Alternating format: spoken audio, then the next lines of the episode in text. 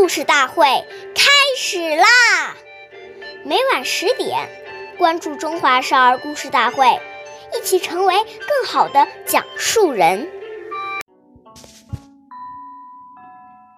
用人物须明求，倘不问，即为偷。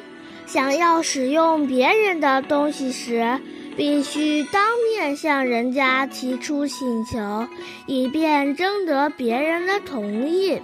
假如不问一声就拿走，这就是偷窃。岁月易流逝，故事永流传。大家好，我是中华少儿故事大会讲述人陈雨欣。今天我给大家讲的故事是《扎道的信义》第四十集。宋朝时，扎道有一天和仆人挑着礼品去拜访远方的亲戚。中午时分，他和他的仆人都饿了，路上一时又找不到吃饭的地方，又没带午饭。怎么办呢？仆人建议从送人的礼物中拿些食物吃。扎道说：“这怎么行？这些礼物既然要送人，就是人家的东西了，我们怎么可以偷吃呢？”结果两个人只好饿着肚子赶路。扎道把送人的礼物当成人家的东西，不随便处理。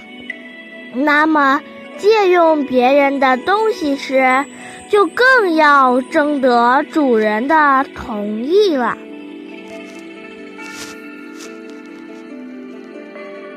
下面有请故事大会王老师为我们解析这段小故事，掌声有请。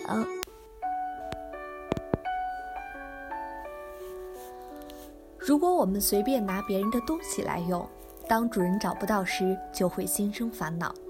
很多的争执冲突，就是因为这些小节没有注意到而产生的。还有一些人出于好奇心，经常去翻别人的抽屉、柜子等，看看有什么东西。这种行为一旦让人知道，将来别人丢了东西，第一个就会想到你。所以，不该我们拿的或用的，连动都不要动。以免招惹没有必要的嫌疑，给自己带来没有必要的麻烦。我们不要因为这些小事而亏欠了德行。感谢您的收听，下期节目我们再会。我是刘老师。想参加故事大会的朋友，请关注我们的微信公众号“微库全拼八六六九幺二五九”。